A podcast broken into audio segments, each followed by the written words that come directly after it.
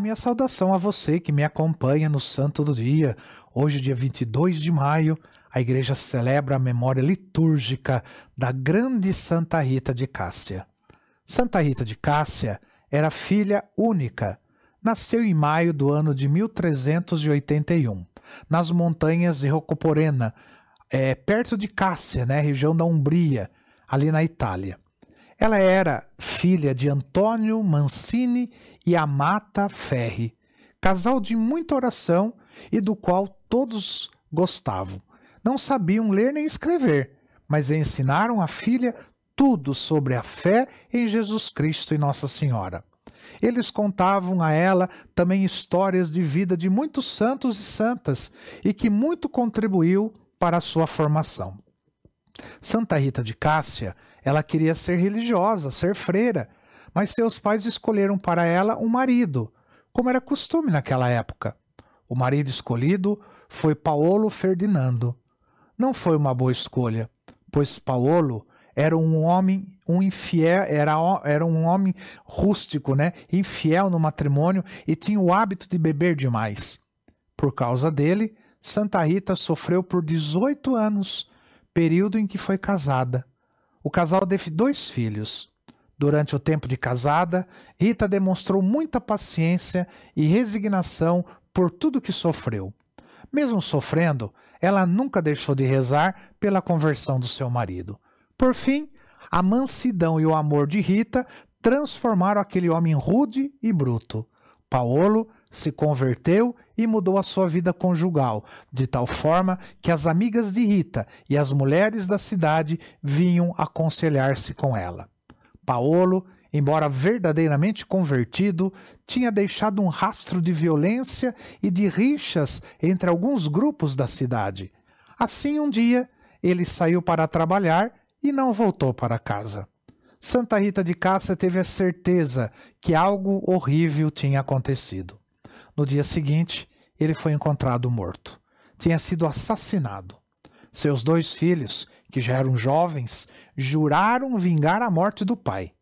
Santa Rita, então, pediu a Deus que não deixassem que eles cometessem esse pecado mortal.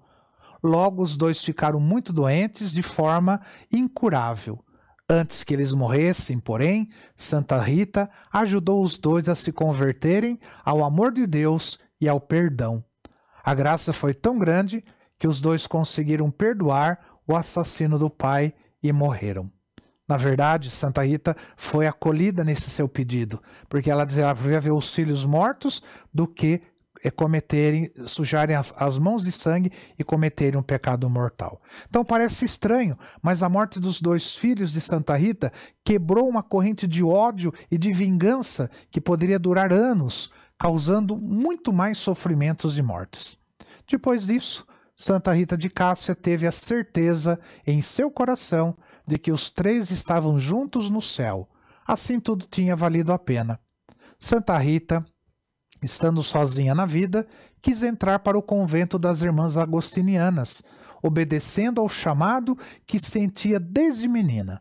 As irmãs, porém, estavam em dúvida sobre a sua vocação, visto que ela tinha sido casada, o marido fora assassinado e os dois filhos morreram de peste. Por tudo isso, elas não queriam aceitar Rita no convento. Então, numa noite, Santa Rita dormia, quando ouviu uma voz chamando: Rita, Rita, Rita. Ela abriu a porta e estavam ali São Francisco, São Nicolau e São João Batista. Eles pediram que ela os seguisse, e depois de andarem pelas ruas, os santos desapareceram, e Rita sentiu um suave empurrão. Ela caiu em êxtase e, quando voltou a si, estava dentro do mosteiro, estando este com as portas trancadas. Então as, freira, as freiras né, não lhe puderam negar a entrada. Rita viveu ali por 40 anos. Em, em, dúvida se vocação de Rita, se a vocação de Rita era verdadeira, a superiora mandou a regar um pedaço de madeira seca que estava no jardim do convento. Ela deveria fazer aquilo por um ano. Rita obedeceu com paciência e amor. Depois de um ano, para surpresa de todos, mais um milagre aconteceu. O galho se transformou numa videira que dá uvas até hoje. Orando aos pés da cruz, Santa Rita de Cássia pediu a Jesus que pudesse sentir um pouco das dores que ele sentiu na sua crucifixão. Então, um dos espinhos da coroa de Jesus cravou-se na sua cabeça e Santa Rita sentiu um pouco daquela dor terrível que Jesus passou. O espinho fez em Santa Rita uma grande ferida, de tal forma que ela tinha que ficar isolada das suas irmãs. Assim, ela fazia mais orações e jejuns para Deus. Santa Rita de Cássia ficou com a ferida por 15 anos. A chaga só foi curada quando irmã Rita foi a Roma, no ano santo. Quando voltou ao mosteiro, porém, a ferida se abriu novamente. No dia 22 de maio de 1457, o sino do convento começou a tocar sozinho. Santa Rita estava com 76 anos. Sua ferida cicatrizou-se e seu corpo começou a exalar um perfume de rosas. Uma freira chamada Catarina Mancini, que tinha um braço paralítico, ao abraçar Santa Rita de Cássia em seu leito de morte, ela ficou curada. No lugar da ferida, apareceu uma mancha vermelha que exalava um perfume celestial que encantou a todos. Logo apareceu uma multidão para vê-la. Então tiveram que levar seu corpo para a igreja, e lá está até hoje, exalando o suave perfume que a todos impressiona. Santa Rita de Cássia foi beatificada no ano de 1627 em Roma pelo Papa Urbano VIII.